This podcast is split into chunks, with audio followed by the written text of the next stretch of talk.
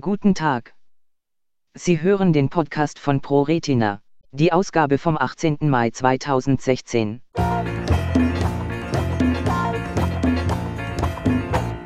Forschungsprojekt zur Entwicklung einer möglichen neuen Therapieform für AMD-Patienten. Knapp zwei Millionen Menschen in Deutschland leiden an der altersbedingten Makuladegeneration AMD. Damit gehört sie zu den häufigsten Ursachen für Sehverlust im Alter. Neben dem Alter an sich ist ein überschießendes Immunsystem der Hauptgrund, der zur Erkrankung führt. Die Folgen für die Betroffenen sind oft schwerwiegend. Bisher ist die Injektionstherapie mit Spritzen in das Auge die einzig wirksame Möglichkeit, um eine Rückbildung von schädlichen Blutgefäßen bei der feuchten AMD zu erreichen. Sie ist also die einzige Möglichkeit AMD-Patienten zu helfen. Deshalb hat das Bundesministerium für Bildung und Forschung 1,5 Millionen Euro freigegeben, die für ein Forschungsprojekt zur Entwicklung einer neuartigen Immuntherapie eingesetzt werden sollen.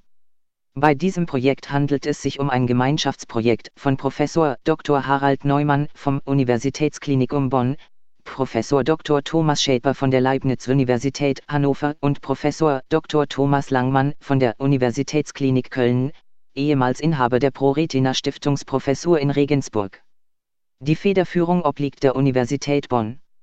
Die Gelder werden im Rahmen des VIP Plus, Validierung des technologischen und gesellschaftlichen Innovationspotenzials wissenschaftlicher Forschung, freigegeben. In diesem Projekt soll an einem Polysialinsäurezucker geforscht werden. Die Wissenschaftler hatten in vorhergehenden Forschungen herausgefunden, dass dieser Polysialinsäurezucker die Freisetzung von radikalen und entzündungsauslösenden Botenstoffen verhindern kann. Dies bedeutet, dass man ihn auch gegen die durch die Entzündungen ausgelösten Gefäßschäden im Auge einsetzen könnte. Langfristiges Ziel des Gemeinschaftsprojektes soll die Entwicklung einer neuen Therapieform sein.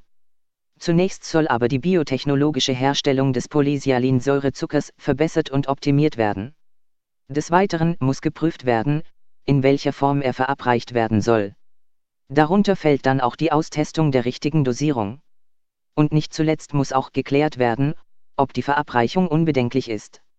Es gibt also noch viel abzuklären, aber die Forscher sehen es als positives Zeichen an und freuen sich sehr darüber, dass das Geld zur Verfügung gestellt wird.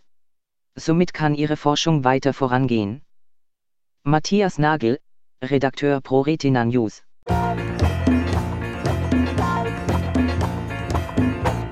Weitere Informationen zu ProRetina finden Sie auf unserer Homepage unter www.proretina.de. Telefonisch können Sie uns erreichen unter 0241 87 00 18.